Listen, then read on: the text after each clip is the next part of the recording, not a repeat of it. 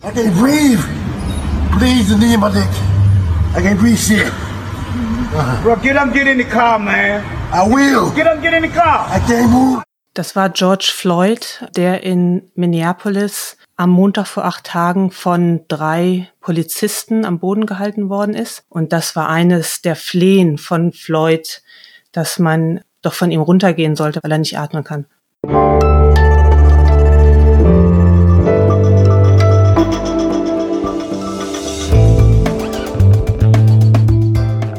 Das Politikteil, der wöchentliche Politik-Podcast von Zeit und Zeit Online.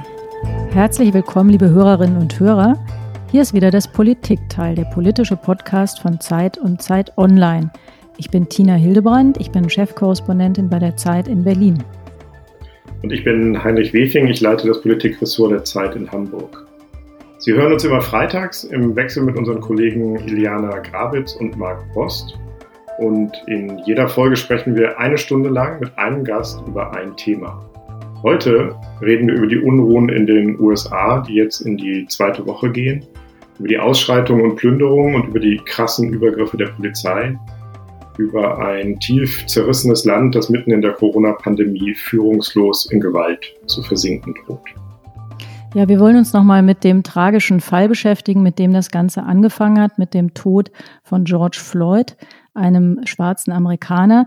Und wir wollen fragen, woher kommt diese Eskalation gerade jetzt? Warum passiert all das gerade jetzt? Welche Rolle spielt der Rassismus, den es natürlich seit Jahren und Jahrhunderten schon gibt? Welche Rolle spielt die Ungleichheit in einem Land heute, das mit diesem Erbe der Sklaverei oft immer noch verdrängt umgeht?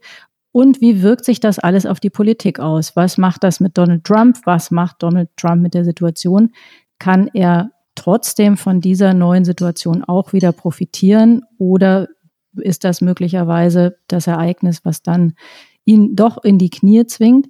Oder droht sogar ein neuer Bürgerkrieg? Darüber sprechen wir mit Kerstin Kohlenberg, der Zeitkorrespondentin in New York. Die ist uns jetzt aus New York zugeschaltet. Herzlich willkommen, liebe Kerstin. Ja, und wir sollten vielleicht einmal sagen, weil ja im Moment so viel passiert und äh, stündlich wir neue Nachrichten sehen, wann wir diesen Podcast aufzeichnen. Es ist jetzt Mittwoch, der dritte, sechste. Bei uns ist es früher Abend und bei Kerstin, bei dir ist es natürlich, sind es sechs Stunden früher. Das heißt, bei dir ist jetzt Mittagszeit.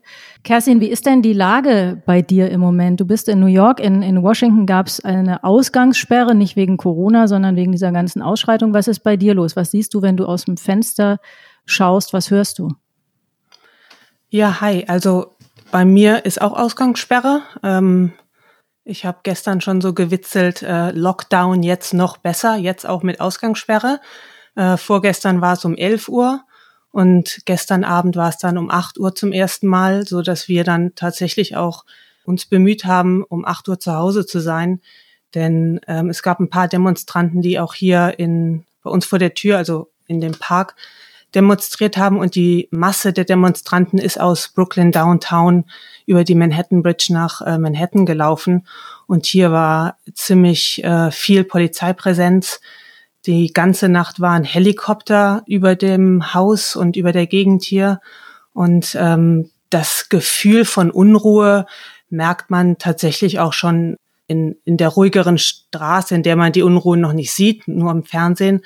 Aber es ist erstaunlich präsent. Ähm, um morgens, ich glaube, es war 11 Uhr, kriegte man zum ersten Mal so ein, so ein Warning auf sein Handy, so eine ganz laut, so ein bisschen wie so ein Rauchmelder, der, der angeht. Und dann alle paar Stunden gab es diese Warnung erneut, dass um 8 Uhr Ausgangssperre ist und jeder zu Hause sein muss. Und zum ersten Mal fühlt man sich mitten in Manhattan, als wäre man in Kairo. Hm. Sag mir mal, wo genau wohnst du in New York? In Brooklyn. Ja, das Besondere an unserem Podcast ist ja, dass unser Gast immer ein Geräusch mitbringt. Kerstin, was hast du uns mitgebracht? I can't breathe. Please, the knee in my dick. I can't breathe shit. Bro, get up, get in the car, man. I will. Get up, get in the car. I can't move. Kerstin, was war das? Was haben wir da gehört? Das war George Floyd, der in Minneapolis am Montag vor acht Tagen von drei Polizisten am Boden gehalten worden ist. Die Polizisten waren zuvor gerufen worden, weil Floyd angeblich mit einem 20-Dollar-Schein bezahlt haben soll, der gefälscht war. Und ähm, zuerst hat man versucht, ihn ins Auto zu, zu buxieren. Die haben ihn halt sofort verhaftet deswegen. Und ähm, auf dem Video sieht man, dass er nicht so ganz äh, sicher auf den Füßen ist und vor dem Einsteigen im Auto wird er steif und fällt auf den Boden. In der Anklage steht, dass er gesagt hat, er will da nicht rein, er setzt sich da nicht rein. Andere Darstellungen sagen, er, er hätte gesagt, er hat Klaus, Klaustrophobie. Auf jeden Fall war es den Polizisten unmöglich, äh, Floyd in das Auto zu stecken. Und dann haben sie ihn auf den Boden gelegt mit dem Bauch nach unten. Der eine Polizist hat sich auf seinen Nacken gekniet und drei weitere Polizisten haben sich auf den Rest des Körpers gekniet. Äh, der war in, nicht in Handschellen, sondern in so einem Zipper, der die Hände zusammenhielt. Also er konnte sich gar nicht wehren und äh, dort haben die Polizisten dann achteinhalb Minuten gekniet und das war eines der Flehen von Floyd, dass man doch von ihm runtergehen sollte, weil er nicht atmen kann. Er ist ja dann gestorben. Ich glaube, im Krankenhaus ist es festgestellt worden oder ist, ist er gestorben oder ist der Tod festgestellt worden. Es gab ja so ein bisschen unterschiedliche Darstellungen, woran er eigentlich gestorben ist. Weiß man das inzwischen? Die Familie hatte eine Autopsie veranlasst, die kam zu anderen Ergebnissen als die Polizeidarstellung. Ist das geklärt? Ja, es gibt quasi zwei Darstellungen von, von den Ärzten, die eine von der Minneapolis Polizei. Da steht zwar auch drin, dass es also Totschlag, Manslaughter ähm, heißt es dort war. Ähm, die sagen allerdings, es war nicht durch den Druck auf de, des Knies auf seinen Nacken, äh, sondern durch eine Kombination von verschiedenen Tatsachen. Unter anderem sagen sie, er hätte eine Herzproblem gehabt und das hätte auch zu dieser zu, zum Tod geführt. Und äh, der die Autopsie der Familie wiederum kommt zu dem Ergebnis, er hatte ein völlig gesundes Herz. Der äh, Floyd war ja Sportler, der hat lange für die College Basketballmannschaft in Florida, glaube ich, war es gespielt. Und ähm, diese Autopsie sagt im Grunde genommen, dass die Polizisten mit ihrem Vorgehen die Hauptschuld tragen. Kerstin, ich würde gerne, ich habe noch mal eine Frage zu diesem Knien. Also viele von uns haben dieses Video auch gesehen und das ist brutal, das mit anzusehen, wie der da minutenlang im, im Nacken von diesem Mann kniet. Ist das eigentlich eine gängige Polizeimethode? Die ist eigentlich verboten. Jede Polizei in, in, in jedem Staat hat ja so ein bisschen andere Regeln, aber in Minneapolis ist es verboten. Und es gibt immer diesen Kampf zwischen der Gewerkschaft äh, der Polizei dort oder in ganz Amerika ist einer der Konflikte und einer der Gründe dafür, warum die Polizei immer noch so übermäßig Gewalt einsetzt. Die Gewerkschaft bietet Trainings äh, für solche sehr aggressiven Taktiken immer noch an. Die Polizei selbst, also der Polizeichef, hat das als nicht mehr zeitgemäß abgeschafft. Und äh, so gibt es im Grunde genommen zwei Welten. Es gibt die ideale Welt der Polizisten, in der sie so autonom sind, äh, wie sie es gerne wollen. Und es gibt die Welt des, in dem Fall des äh, Polizeichefs, der seit drei Jahren ähm, äh, diesen Posten hat, der versucht, mehr Kontrolle über die Polizisten ähm, einzuführen. Und es ist ein ewiger Kampf. Und dieser, dieses Knie im Nacken ist einer dieser Fälle, wo die Gewerkschaft im Grunde genommen Dinge weiterhin äh, propagiert, die der Polizeichef nicht mehr haben möchte. Und in dem Fall sieht man es dann, was das Ergebnis ist. Hm, über die Polizeigewerkschaft und ihre Macht würden wir gerne nachher auch noch mit dir sprechen, generell in Amerika und auch in Minneapolis. Wir haben ein ähm, Zitat des Bürgermeisters von Minneapolis, der beschreibt, was seine Reaktion war, als er das Video zum ersten Mal gesehen hat. I then saw the video, which was horrid. To see our white police officer press his knee into the neck of a black man who was unarmed and handcuffed for a period of eight minutes straight. Um, there is nothing more disgusting that I have ever seen in my life.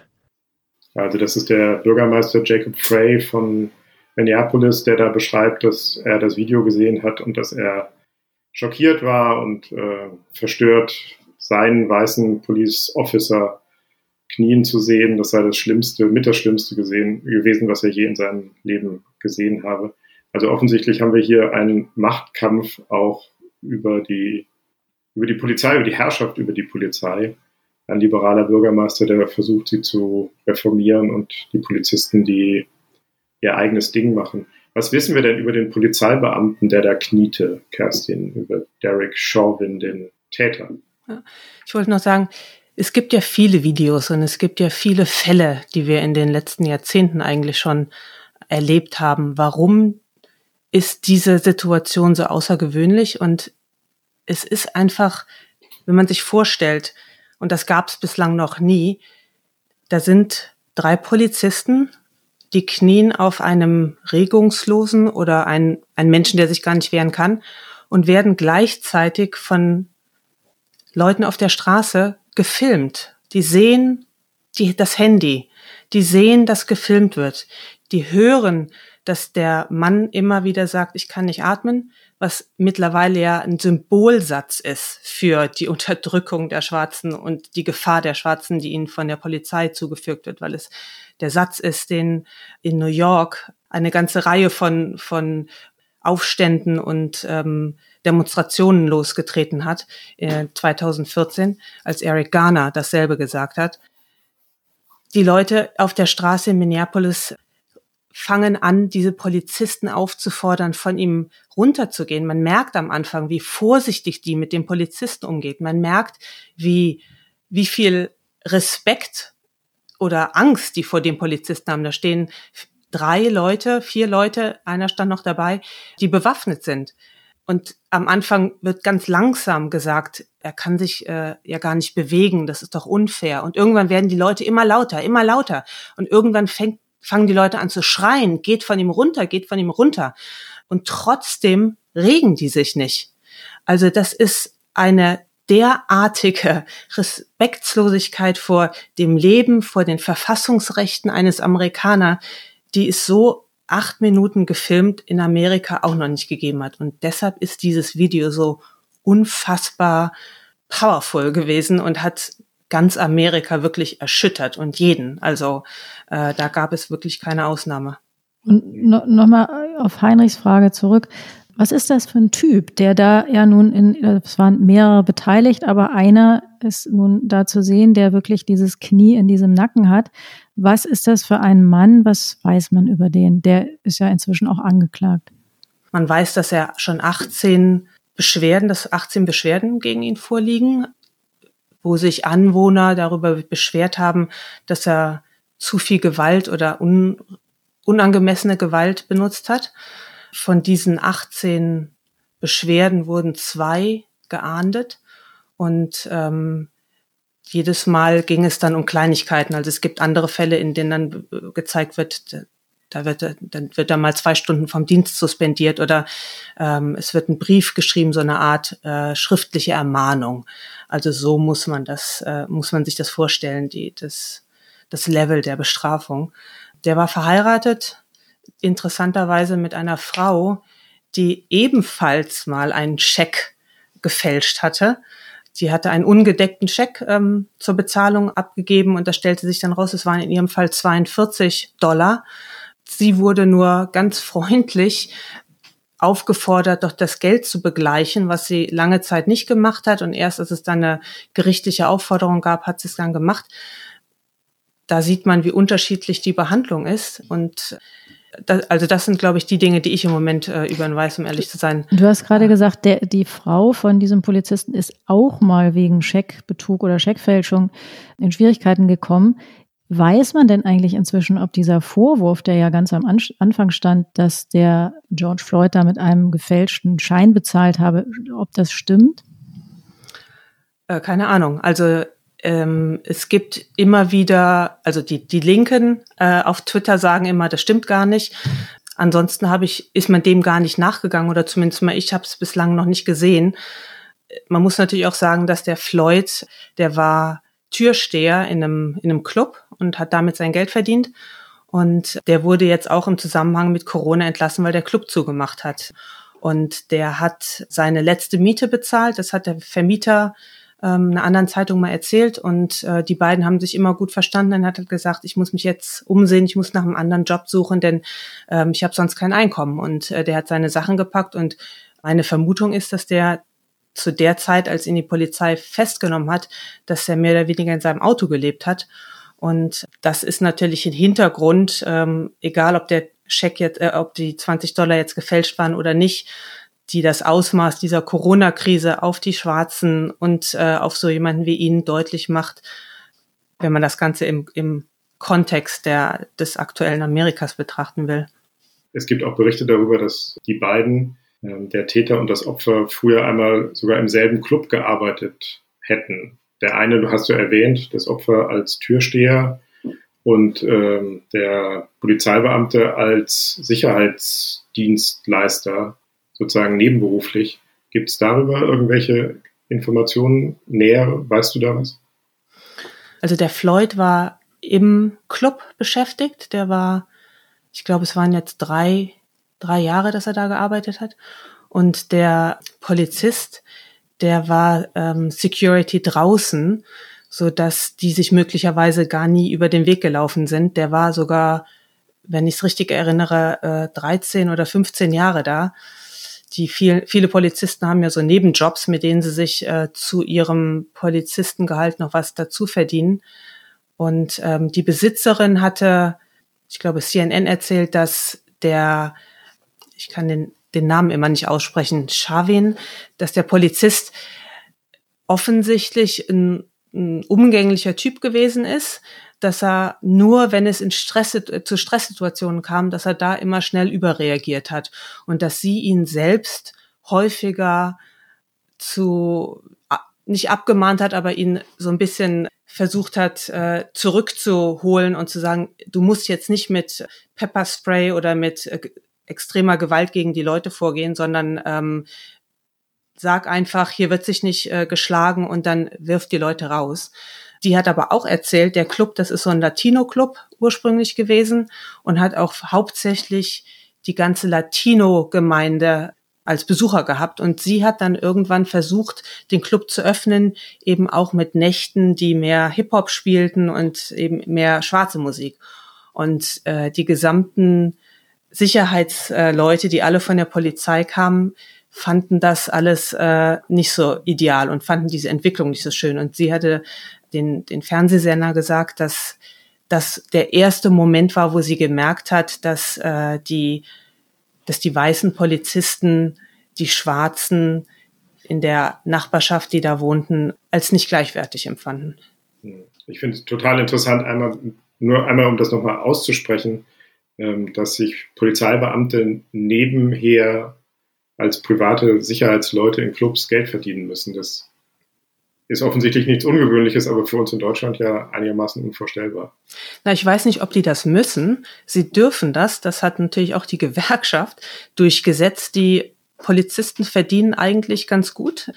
Die haben vor allen Dingen eine extrem gute Absicherung, sowohl Krankenversicherung als auch äh, Rente später.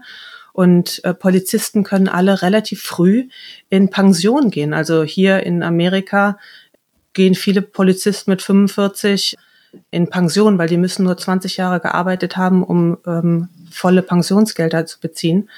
Und ähm, wenn zum Beispiel irgendwo Bauarbeiten sind in der Stadt ähm, und man braucht jemanden, der die, die Bauarbeiten ähm, abschützt vom, vom Verkehr, das sind alles so Jobs, die Polizisten nebenher machen und die haben ein erstaunlich gutes Einkommen mhm. kombiniert.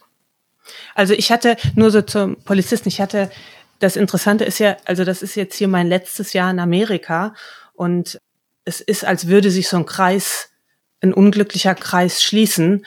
Ähm, ich bin an derselben Stelle wieder angekommen, an der ich vor äh, sechs Jahren begonnen habe. Meine erste Geschichte war über Ferguson und ähm, daraufhin habe ich eine. Was war ein Ferguson? Sag nochmal ganz kurz da war Michael Brown, das war ein Junge, der von der Polizei ähm, erschossen worden ist, weil man dachte, dass er einen, einen Überfall begangen hatte. Und daraufhin äh, fingen da zuerst in Ferguson und dann auch in verschiedenen anderen Städten ähnliche Unruhen an, nur nicht ganz so groß oder überhaupt nicht so groß, nicht vergleichbar mit denen, was, was wir jetzt sehen. Und ähm, damals habe ich ein, eine größere Geschichte über einen Polizisten, also einen stellvertretenden Chef eines äh, Polizeireviers gemacht. Und äh, der hatte mir eben erzählt, wie sich ähm, Polizisten noch Geld zu, dazu verdienen können. Und da wurde mir zum ersten Mal bewusst, dass äh, Polizisten relativ viele Nebenjobs machen, eben nachts, wenn sie ähm, gerade off-duty sind oder wenn Clubs eröffnet werden und dass sich um diese Jobs richtig gebalgt wird, weil die einfach viel, viel Geld einbringen. Und dieser stellvertretende Polizeichef, der sagte mir damals nämlich, wir brauchen aggressive Polizisten, denn die Leute, mit denen wir es zu tun haben, äh, schrecken vor nichts zurück. Und ich war damals relativ geschockt, über diese ähm, Offenheit, mit der er die, die Polizeikultur beschrieben hat, die Wahrnehmung, die die haben, dass sich quasi die, die Gangster alle aufrüsten, dass die anfangen, ähm, schwere Waffen zu tragen ähm, und dass die Polizei da mithalten muss und dass sie in so einer Art äh, Aufrüstungswettkampf sind und dass das auch mit, dass das auch äh, zur Folge hat, dass die, die Polizisten schneller und aggressiver reagieren müssen, weil die Gefahren im Alltag größer werden. Du hast ja erzählt, Kerstin, dass das Besondere an diesem Fall ist dieses lange Video, der Versuch der umstehenden Leute auf diese Polizisten einzureden und der nicht reagieren. Aber inzwischen haben ja andere Polizisten teilweise reagiert, haben sich distanziert und ähm, sagen, so darf man nicht agieren. Und diese Proteste, die es jetzt gibt im ganzen Land, die gibt's ja nicht nur von Schwarzen. Das ist neu, oder? Weil du sagst, ja, da schließt sich ein Kreis für dich. Wenn du das vergleichst, ist das, ist das anders oder war das damals auch schon so, nur bisschen kleiner? Ja, also Ferguson war fast gar nicht damit zu vergleichen von der Größe her. Das, was man jetzt sieht, das ist historisch, würde ich sagen. Es sind die größten. Hm, ich meinte jetzt aber auch so von der Verteilung, weil man ja eben den Eindruck hat, es ist jetzt nicht nur sozusagen nicht nur die Schwarzen, die gegen Weiße oder und oder Polizeigewalt protestieren, sondern auch sehr, sehr viele Weiße, die sich damit solidarisieren und sich distanzieren von der Gewalt. Ja, ja also historisch und gleichzeitig ähm, ist es eine, ein, ein Rückschlag, kann man sagen, zu den, den 60er Jahre Protesten. Da waren ja auch sehr viele Studenten auf der Straße und das sieht man jetzt eben genauso wieder. Ich würde sagen, von vergangenen Montag bis heute hat die Zahl der Weißen immer zugenommen und in manchen Demonstrationen, in manchen Städten, in denen es überhaupt nicht so viele Schwarze gibt, äh, sind zum Teil die Demonstrationen äh, mehrheitlich weiß. Also man hat das Gefühl, dass was wir da gerade auf der Straße sehen, ist das liberale Amerika, das die eigene Schuld an der Situation, in der es jetzt steckt, anerkennt, dass es die, die Schuld an dem, an der Lüge, dass man den, die Sklaverei und die Folgen der Sklaverei eigentlich immer nur halbherzig versucht hat zu bekämpfen, dass es die jetzt anspricht und anerkennt, was auch immer daraus dann geschehen soll. Aber das ist, finde ich, für mich ist das historisch, weil das ein, ein Schulterschluss von Schwarzen und, und linken Weißen äh, auf den Straßen zeigt und ausdauernd zeigt. Ich glaube, das habe ich so in, äh, in, für kein Thema so gesehen in Amerika. Das ist auch genau das, was der Bürgermeister von Minneapolis sagt. Wir haben dann nochmal ein Zitat von ihm. Das finde ich sehr drastisch zeigt, worum es geht. This is not just about the eight minutes of time where our officer had his knee on George Floyd's neck. This is about the previous 400 years. This is about 100 years worth of intentional segregation and institutionalized racism. This is about repeated instances of officer mistreatment over decades. And the only reason it's coming out more often now is that it's recorded on video. Also er sagt, das ist, äh, es geht nicht nur um den einen Vorfall, sondern es geht um 400 Jahre Unterdrückung, institutionalisierten Rassismus, Rassentrennung. systematische Übergriffe von Polizeibeamten gegen Schwarze. Ist das auch dein Eindruck, Kerstin, dass, ähm, dass jetzt hier was aufbricht, was seit 400 Jahren in der Gesellschaft verdrängt worden ist? Ja, ich glaube, im Moment ist Amerika so geschwächt und so kaputt, dass die Leute auf die Straße gehen, weil sie merken, alles hängt miteinander zusammen. Die, die Wohlstandslüge Amerikas, die ganz stark natürlich auf den auf dem auf der Unterdrückung der Schwarzen, der Minderheiten, der Einwanderer zum Teil der der schlechten Bezahlung stattgefunden hat. Die merken jetzt einfach irre viele Leute an ihrem eigenen Leben. Die jungen Leute, die auf der Straße sind, 30 Prozent von denen sind arbeitslos und ähm, von den jungen Schwarzen sind es sogar doppelt so viele.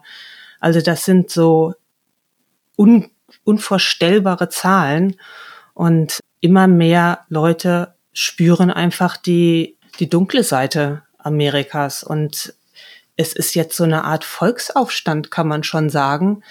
Und liegt das an Corona, diese drastische Zuspitzung? Also der, der wirtschaftlichen Lage, die du beschreibst? Ja klar, also die Auswirkungen, also die, die Ursache ist Corona, die im Grunde genommen so eine Art äh, Mega-Verstärker für die ganzen Probleme war und die das zusätzlich auch noch ähm, in die Medien gespielt hat. Das wird eben jetzt beschrieben, es wird ähm, wahrgenommen, es wird gefühlt und ähm, das das führt dazu, dass die Verzweiflungsrate einfach äh, massiv ge gestiegen ist.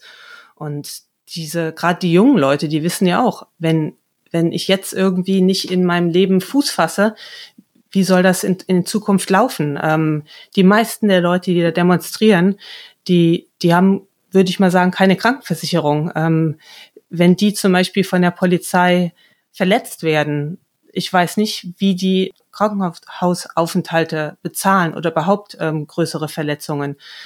Die, also man merkt in dieser Situation, wie viel Probleme angehäuft wurden und das bricht jetzt auf. Es ist so, eine, so ein Siedepunkt, der erreicht ist, den Corona nochmal angeheizt hat. Und wenn man sich fragt, wie konnte es überhaupt dazu kommen? Also das ist ja so eine Frage, mit der man sich hier die ganze Zeit beschäftigt in Amerika. Es gibt dann immer wieder so Phasen, in denen man glücklich ist, wenn man es vergess vergessen kann, weil irgendwas Gutes passiert. Aber seitdem Trump gewählt ist, ist es ja die ständige ähm, Beschäftigung mit dieser Frage, wie kann Amerika, wie kann dieses, dieses, äh, diese Weltmacht, ähm, wie kommt es dazu, dass die im Grunde genommen im Moment an allen Ecken wie so ein Organ, wie ein Körper, alle Organe versagen, nach und nach, eins, eins nach dem anderen. Und jetzt ist es äh, ein weiteres Organ, das, dessen äh, Krankheit angezeigt wird. Das ist, ist die Polizei, die so eine Art äh, Mini-Staat äh, in den einzelnen Städten äh, geworden ist. Und ähm, die, die Fähigkeit der Menschen immer wieder zum Alltag zurückzufinden und von diesen Problemen abzulenken und sie zu vergessen, hat halt dazu geführt, dass die Probleme immer größer geworden sind. Und ich erinnere mich, als es war auch kurz nach meiner Ankunft hier, da saß ich äh, mit meiner damals erst vierjährigen Tochter und mit meinem Mann im Auto und wir sind, ähm, wollten durch den Tunnel unter ähm, zwischen Brooklyn und äh, Manhattan fahren.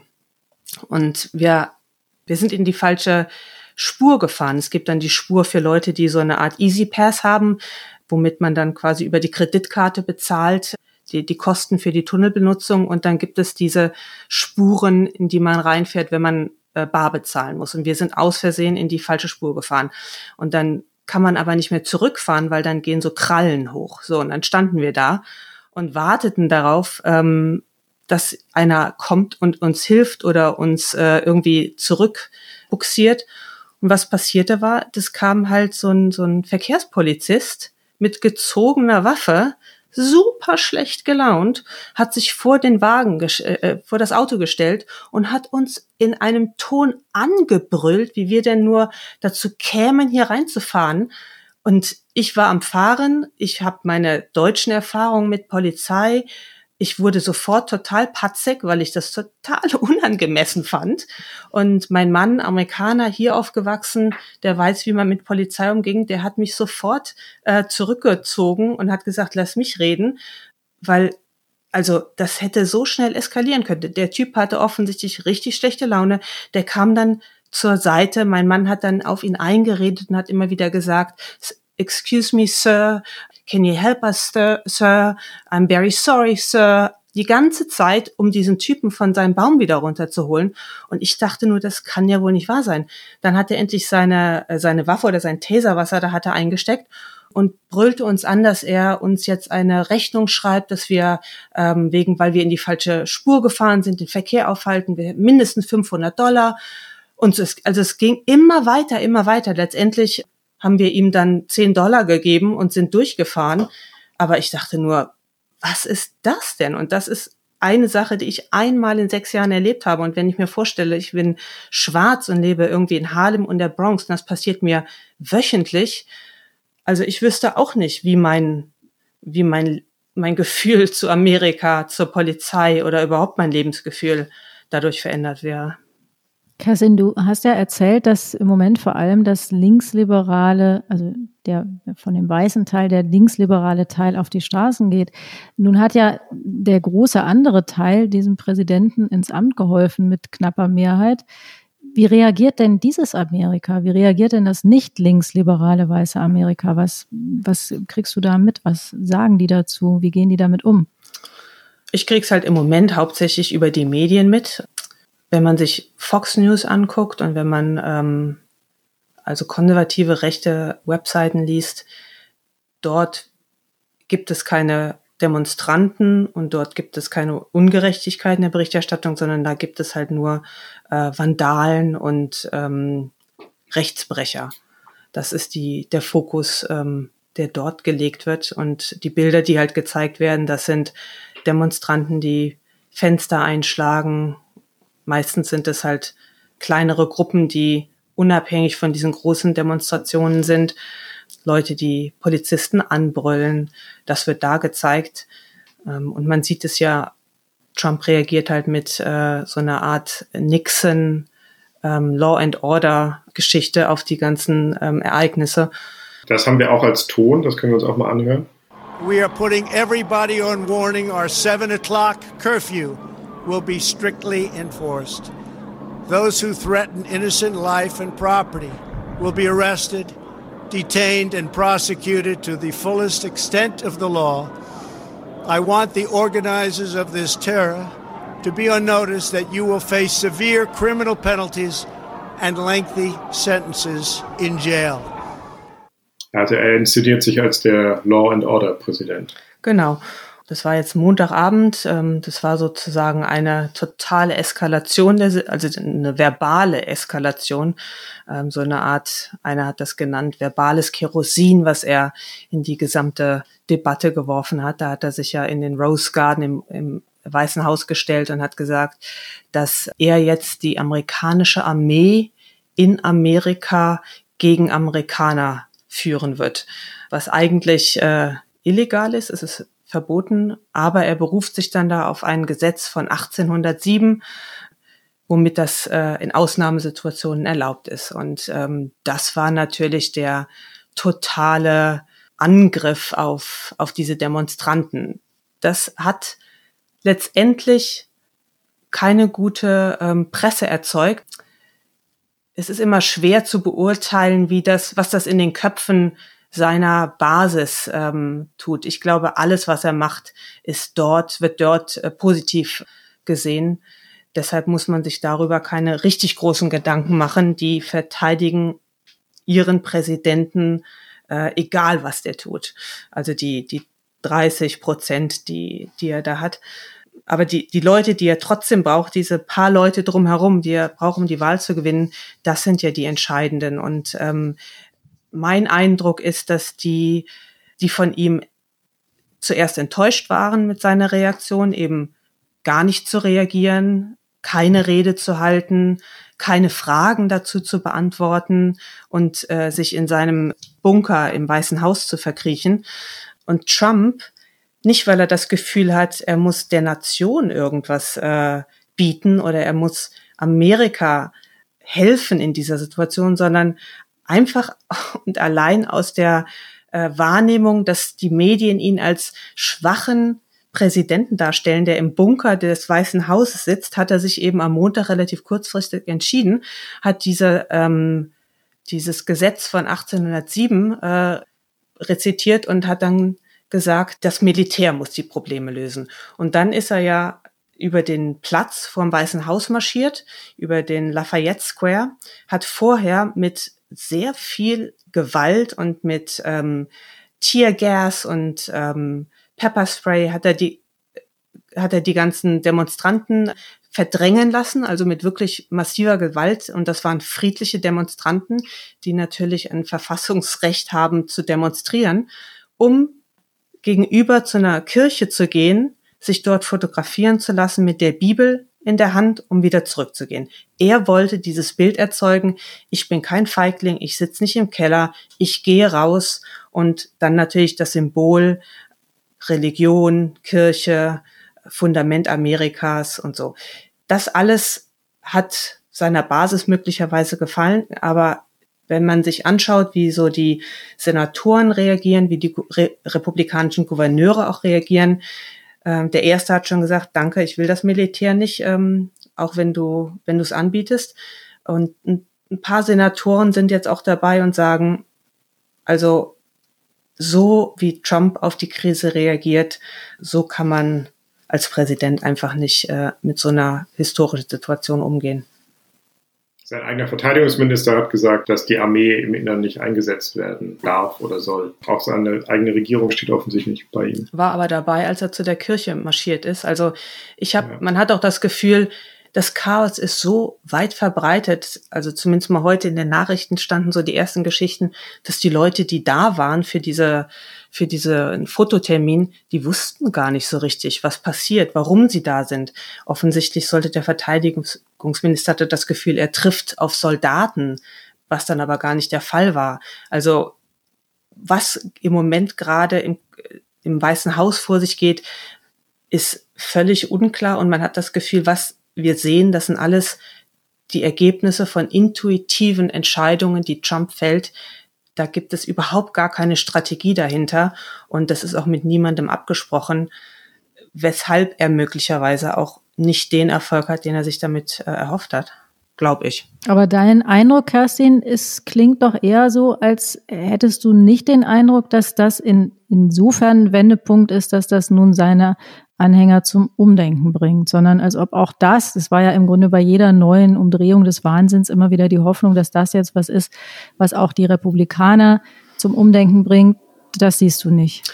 Also man muss unterscheiden. Ne? Es gibt seine Basis, die Wähler, also die, die weißen Arbeiter im Süden und die, die Unternehmer. Das sind die, das ist seine Koalition. Und die weißen Arbeiter, also die, also die alle keine ähm, höhere Bildung haben, da, die bildungsferne Schicht, die wird, egal was er macht, zu ihm halten. Also da muss man gar nicht drauf hoffen, dass sich da was verändert. Die wissen, Trump verteidigt uns gegen eine, eine dominante Kultur, die unseren besonderen Status angreift, unseren besonderen Status als die Weißen. Und da kann er nichts falsch machen. Also je krasser er wird, desto mehr werden die zu ihm halten. Das ist, also diese Hoffnung kann man für immer und ewig ausräumen.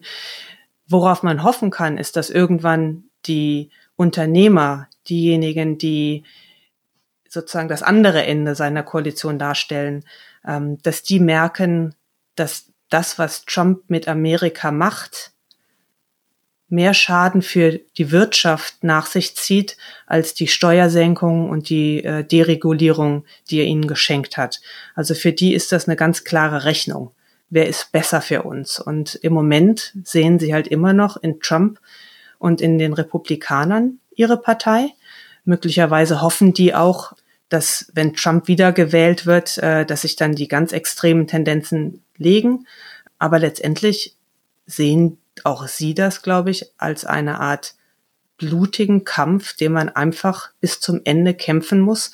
Und es gibt entweder Sieg oder Niederlage und es gibt nichts dazwischen. Ich glaube nicht, dass eine große Zahl dieser Leute jetzt in Massen von Trump ablässt. Ich könnte mir vorstellen, wenn man irgendwann merkt, der kriegt es nicht geregelt, der kriegt die Wirtschaft nicht mehr angeschoben, die, die, die Kunden bleiben aus, ähm, die Politik tut nicht genug, um die Corona-Krise und die Wirtschaftskrise zu beheben oder die, die Nachwirkungen irgendwie in den Griff zu kriegen, dass man dann sagt, okay, also mit nochmal vier Jahren Trump, das ist gefährlich für uns. Ähm, und dass man sich dann entweder zusammentut und sagt, wir wählen gar nicht oder ich, ich sehe noch nicht, dass die dann alle massenhaft zu, zu den Demokraten überlaufen, die ja im Moment und als Reaktion auf das, was wir jetzt gerade sehen, eher nach links rutschen und eher nach einer absoluten Reform des Kapitalismus und der, der vielen Probleme, dass die sich dahin bewegen. Und das ist dann wieder ein anderer Angriff auf sie. Deshalb, das ist alles total opportunistisch, ähm, was in den Köpfen dieser Leute da abgeht. Du hast gerade gesagt, es ist ein Kampf und es geht um Sieg oder Niederlage. Du hast gesagt, es kann blutig sein. Es ist schon blutig. Tina hat es vorhin angesprochen. Droht womöglich ein Bürgerkrieg in diesem Land, das bis an die Zähne bewaffnet ist, das sowieso eine andere Verhältnis zur Gewalt hat als europäische Staaten? Siehst du da eine Gefahr? Das ist immer so eine Frage, da kann man nur spekulieren und ähm, also ich habe immer gedacht, dass also ein Bürgerkrieg in dem Sinne, dass sich der eine Teil Amerikas mit dem anderen bekämpft, das sehe ich nicht. Ich konnte mir immer vorstellen, dass es so eine Art äh, rechte RAF gibt, dass die ganzen Lone Wolf Attentäter, die wir eh schon in den letzten Jahren gesehen haben, dass das zunimmt, dass sich diese rechten Zellen, die es ja auch gibt und von denen auch seit einigen Jahren gesagt wird, dass sie zunehmen, dass die sich besser organisieren und ähm, mehr Anschläge verüben. Da, also das hätte ich mir vorstellen können, das kann ich mir immer noch vorstellen, ähm, dass das möglicherweise als Reaktion auf die, die Demonstrationen und auf die auf einen möglichen Gewinn der Demokraten, dass sie damit reagieren. Wie immer, wenn es Unruhen in Amerika gibt, wird dann geschrieben, dass die Waffenkäufe zunehmen. Man hat das Gefühl, mittlerweile müssten die, die Waffenschränke der Amerikaner übervoll sein, denn so oft wie das passiert oder passiert ist in den letzten Jahren, ich kann mir im Moment noch kein richtiges Ende von diesen Demonstrationen, die wir jetzt so sehen, auf der Straße vorstellen. Also den schwarzen Aktivisten, den ich vergangene Woche getroffen und über Telefon begleitet habe, der sagte halt, ähm, deine Enttäuschung ist mittlerweile einfach in, in Feindseligkeit umgeschlagen. Und ähm, als ich ihn dann gefragt habe, ja, ist das denn, was muss denn passieren? Was für ein Angebot muss euch denn ähm, die Regierung, die Stadt, der Staat machen? Wie muss er mit euch ins, ins Gespräch kommen? Da sagte der, ich, dafür bin ich überhaupt noch nicht bereit. Ich bin noch nicht bereit für den Frieden.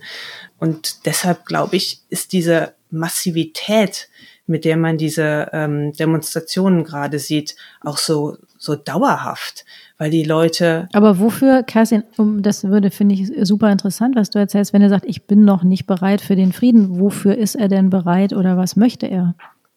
Im Moment will er einfach äh, Wut ablassen und äh, mit seinen Leuten ähm, auf der Straße sein und ähm, endlich mal das Gefühl haben, die haben Angst vor uns. Ich glaube, das ist im Moment gerade so ein Thrill, ähm, den viele haben, dass, dass sie zusammenstehen, dass sie in äh, Reihen von Hunderten die Straße runtergehen. Also dieses Empowerment nennt man das ja hier, diese totale Befreiung von dieser Alltagsangst, die man sonst immer so hatte. Ähm, und dieses totale Außerstaatliche, dieses äh, wir sind jetzt wer und die müssen auf uns reagieren das ist so ein Rausch, den wollen die noch ein bisschen genießen. Ich glaube, den kennst du ja schon länger, den hast du schon mal getroffen und auch für die Zeitung beschrieben. Ähm, hat der sich radikalisiert? Ist der gewaltgeneigter geworden oder radikaler geworden über die Jahre? Ja, also Hawk Newsom heißt der. Das ist ein schwarzer Aktivist von Black Lives Matter hier aus New York. Und zum ersten Mal aufgefallen ist er meinem Redakteur Jörg Lau, um ehrlich zu sein, weil der auf einer Trump-Party war, also auf einer Veranstaltung, äh, The Rally of All Rallies hieß das. Da haben Trump-Unterstützer eine riesengroße Veranstaltung gemacht und äh, da waren dann so die Bikers for Trump, also die Leute, die mit der Harley Davidson in der Gegend rumfahren und die ihn unterstützen und haben dann im Grunde genommen so eine so ein Riesenvolksfest abgehalten und äh, da ist er mit seinen Leuten, die gerade von einer anderen Demo kamen, vorbeigefahren und haben sie dann angehalten und haben sich dahingestellt und es gab so einen kurzen Moment, wo man dachte, oh jetzt Jetzt kommt es zu einer riesengroßen Schlägerei, weil da standen irgendwie zehn Black Lives Matter Leute und ich weiß nicht wie viel Hunderte von äh, Trump-Supportern. Und dann gab es diesen wirklich erstaunlichen Moment, dass einer von den Leuten auf der Bühne gesagt hat, ähm, lass die reden. Biete ihnen an, hier auf der Bühne zu reden. Und dann ist der Hawk auf die Bühne gegangen. Und das ist ein, ein großer, äh, Kerl, auch ein ehemaliger äh, Basketballspieler, der mit seinen Eltern regelmäßig in die Kirche gegangen ist, viel gesungen hat, der so eine ganz äh, tiefe, äh, singende Stimme hat. Und äh, der hat dann da vorne vor diesen ganzen Trump-Supportern darüber geredet, was sie doch alle verbindet. Ihre Liebe für Gott und für die Verfassung. Und das war so, also so kraftvoll, dass es einem wirklich so Gänsehaut ähm, äh, erzeugt hat, weil der so gefühlvoll über Amerika und seine Liebe zu Amerika gesprochen hat. Und dann passierte was, was man so häufig nicht sieht. Diese Trump-Supporter haben ihn beklatscht, haben den Black Lives Matter Aktivisten auf der Bühne beklatscht. Und dann wurde dann irgendwann reingerufen, ja, aber ihr wollt ja nur für die Schwarzen sein und euch sind die Polizisten egal. Und dann hat er dann halt gesagt, nee, das stimmt nicht. Es gibt schlechte Polizisten. Und dann gab es erstmal ein riesenlautes Buh, Buh. Und dann hat er gesagt, genauso wie es schlechte Politiker gibt. Und das war so ein Moment, da war plötzlich ähm, Ruhe und ähm, dann hat er gesagt, genauso wie es schlechte Anwälte gibt. Ich will, dass die schlechten Cops entlassen werden. Ich will, dass die schlechten Politiker entlassen werden. Und wieder hatte er die Leute auf seiner Seite. Und das war so ein Moment, der unglaublich viel Aufmerksamkeit erzeugt hat. Der wurde dann überall interviewt und ähm, hat äh, war Teil eines Buches und es war so ein Moment, wo man dachte, vielleicht gibt es doch ein, eine Möglichkeit des Redens mit den anderen und ähm, von dem Moment zu dem, wo ich ihn jetzt wieder getroffen habe, hat sich viel getan und da hat er seine Hoffnung eigentlich verloren. Also nochmal die Frage, Kerstin, hat er sich radikalisiert in, den, in der Zeit, die du ihn kennst? Ich glaube schon. Die Art und Weise, wie er jetzt über das weiße Amerika redet. Also früher hat er nicht gesagt, das weiße Amerika, jetzt ist es das weiße Amerika, äh, das ihn, das ihn unterdrückt. Und man unterschätzt das, glaube ich, und gerade Liberale Amerikaner und äh, Leute wie ich äh, unterschätzen das, wie es ist, in einem Land aufzuwachsen, in dem man, wenn nicht täglich, dann mindestens wöchentlich äh, in seine eigenen Grenzen zurückgewiesen wird, in die kein anderer Mensch zurückgewiesen wird. Also zum Beispiel Corona. Und der Bürgermeister hatte die Polizei damit beauftragt, diese Social Distancing Regeln umzusetzen. Also wer nicht weit genug auseinander steht, der wird aufgefordert, mehr Platz zu lassen. Leute, die ihre Maske nicht richtig tragen oder gar keine tragen, werden aufgefordert, die zu tragen. Ich wohne hier in einem bürgerlichen Teil in Brooklyn. Hier sind die Polizisten, stehen am Eingang des Parkes und ist immer sehr freundlich. Wer keine Maske hat, dem wird sogar eine gegeben. Hawk Newsom wiederum, der wohnt in der Bronx und der sagt, bei uns ist es wirklich Brutalität, mit der ähm, diese dieses Social Distancing umgesetzt wird. Die Leute werden von der Polizei am Rücken festgehalten, werden zum Teil auf den Boden geworfen, wenn man sich dagegen wehrt. Er selbst war auf einer auf einer Beerdigung, da soll man ja eigentlich auch nicht hingehen. Da waren dann irgendwie 30 Leute und er war auch dabei. Und die kam die Polizei und hat die halt wirklich auseinander zerteilt, als wäre da irgendwie ein krimineller Akt zugange. Und er sagt halt, wenn du das permanent erlebst, diese enorme Respektlosigkeit, mit der dich Polizisten oder Vermieter oder Leute, die dich äh, für einen Job interviewen und dann immer sagen, ja, hm, also und dann drumherum reden, welche andere Gründe denn ähm, möglicherweise fair sind, ähm, aber letztendlich wollen sie dich nur nicht, weil weil du ein großer Schwarzer bist. Das ist natürlich wahnsinnig deprimierend, macht dich aggressiv. Und ich glaube, es gibt viele Leute, die sich dann zurückziehen in ihre Community, die versuchen, den Kontakt mit dem weißen Amerika äh, so gering wie möglich zu halten. Also zum Beginn meiner Korrespondentenzeit habe ich damals mit einer schwarzen Frau in Ferguson gesprochen, die zu mir sagte, ich arbeite zwar in einer Firma, wo auch Weiße arbeiten, aber alle meine Freunde sind schwarz, denn kein weißer Mensch kann unsere Lebenswelt verstehen. Niemand fühlt sich so wie wir in Amerika. Und ich habe damals noch gedacht, boah, das ist aber ganz schön extrem. Ähm, und habe dann so insgeheim gedacht, naja, ist ja vielleicht doch ihre eigene Schuld, wenn sie den Kontakt nicht sucht. Und so wie sich Hawk radikalisiert hat, so hat sich mein, meine Wahrnehmung, glaube ich, auch verändert in den Jahren. Denn einer der Gründe, warum die Leute jetzt auf der Straße sind, ist auch, dass man das immer verdrängt hat, dass man immer gesagt, na ja, ist es echt die Hautfarbe, komm, wir sind doch jetzt so viele Jahre nach der Sklaverei, jetzt kannst du doch nicht immer noch damit anfangen. Aber so banal oder so krass es ist, es sind halt immer noch die Auswirkungen davon. Es ist immer noch diese Lüge, dass Amerika in Amerika alle gleich sind, die einfach nicht stimmt, die die Leute wütend macht. Und hier mein Hawk Newsom, der hat zum Beispiel als äh, AOC, also Alexandria Cortez, die junge linke Abgeordnete, die überraschenderweise vor zwei Jahren in der Bronx gewonnen hat, in einem Nachbardistrikt von ihm. Die hat er unterstützt. Er, da hat er gehofft, okay, das ist jetzt noch mal eine ganz radikale linke Demokratin. Vielleicht klappt es mit der. Ja, obwohl uns die Demokraten jahrzehntelang immer viel versprochen haben, aber letztendlich ist nie so richtig was passiert. Der hat für die Wahlkampf gemacht, er ist mit ihr, hat ihr seine Plattform, die er ja hat als Black Lives Matter, geboten, um ähm, die Gemeinde anzusprechen, hat seine Leute mobilisiert, damit sie für sie wählen. Und er sagte halt, und was ist passiert? Die ist gewählt worden, ist in Washington gewesen und macht jetzt ausschließlich Latino-Politik oder und Klimaschutz. Das hat mit uns überhaupt nichts zu tun. Wir haben sie gebeten, als die Möglichkeit, den, den Polizisten von Eric Garner, der erste Mann, der gesagt hat, I can't breathe und hier in New York von Polizisten umgebracht worden ist, äh, als wir in Washington waren, um, um die Öffentlichkeit daran zu erinnern, dass es jetzt die letzte Chance gibt, in einem ähm, Zivilverfahren den, den Polizisten anzuklagen. Da haben wir sie gebeten, komm zu uns, stell dich mit äh, auf unsere Demonstration, weil sie ja jetzt eine viel größere Plattform hat und sie ist nicht gekommen. Und da sagte er, das war für mich so ein Punkt, wo ich gedacht habe, vergiss die Politiker, vergiss sie alle, wir müssen es alleine machen. Kerstin, ich finde es, wenn ich dir so zuhöre, denn das ist ja ist sehr beeindruckend, was du da alles erzählst. Und du hast aber von diesem historischen Moment auch gesprochen. Du hast ja jetzt nochmal, du warst ja jetzt lange in den USA, sieben Jahre hast du, glaube ich, gesagt, ne? Und hast ja da, also kannst jetzt da auch eine Strecke überblicken.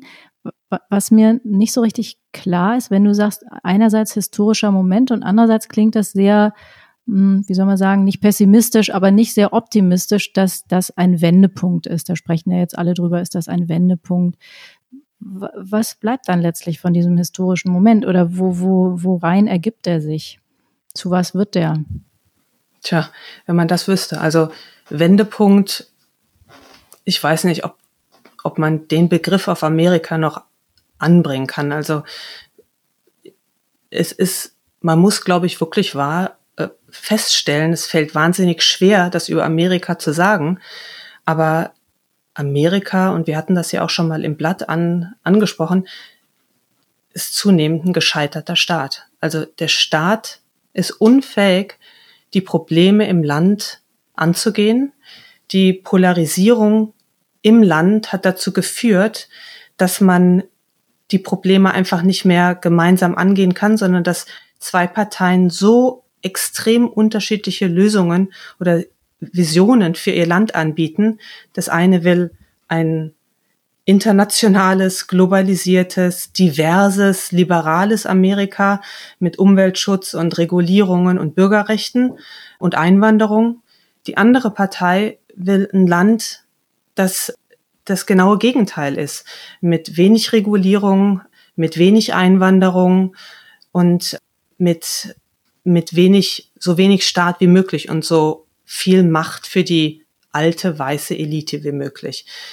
Dieser Konflikt, der ist seit 1964, baut er sich auf, seitdem es den Civil Rights Act gab und in dem Moment haben sich die weißen Südstaatler, die früher historisch gesehen die Demokraten gewählt haben, weil die Demokraten die Partei war, die gegen die Be Sklavenbefreiung gekämpft hat, die haben sich zu den Republikanern ähm, sortiert, aussortiert und seitdem beweg bewegen sich die beiden Parteien und bewegen sich die beiden Interessen in Amerika auseinander.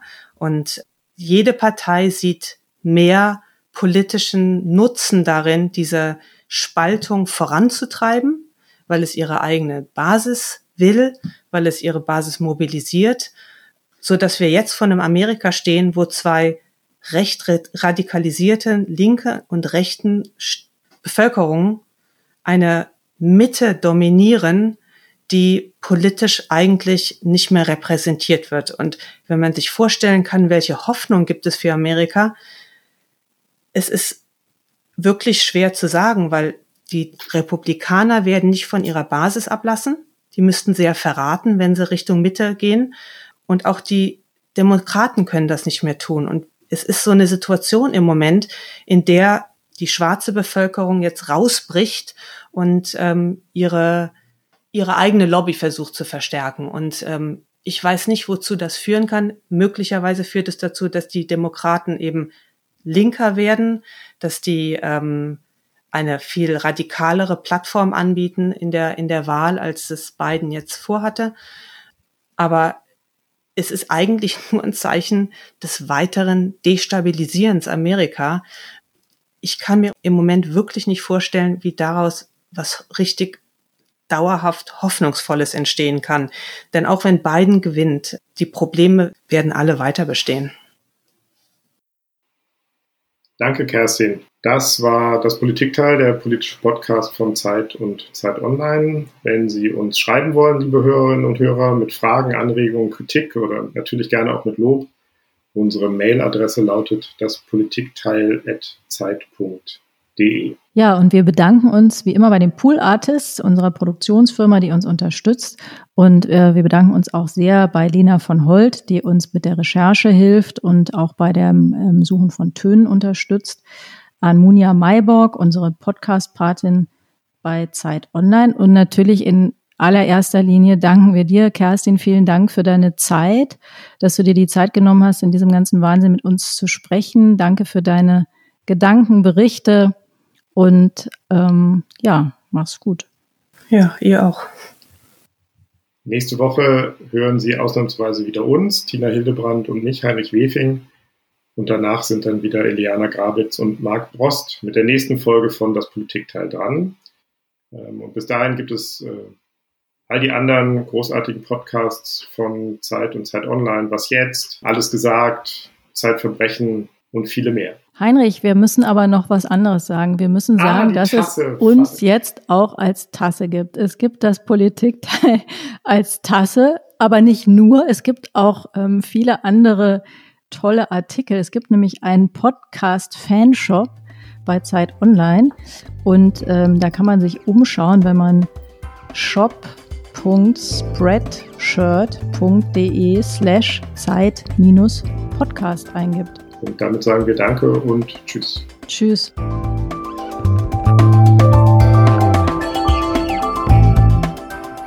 Das Politikteil ist ein Podcast von Zeit und Zeit Online, produziert von poolartists.de.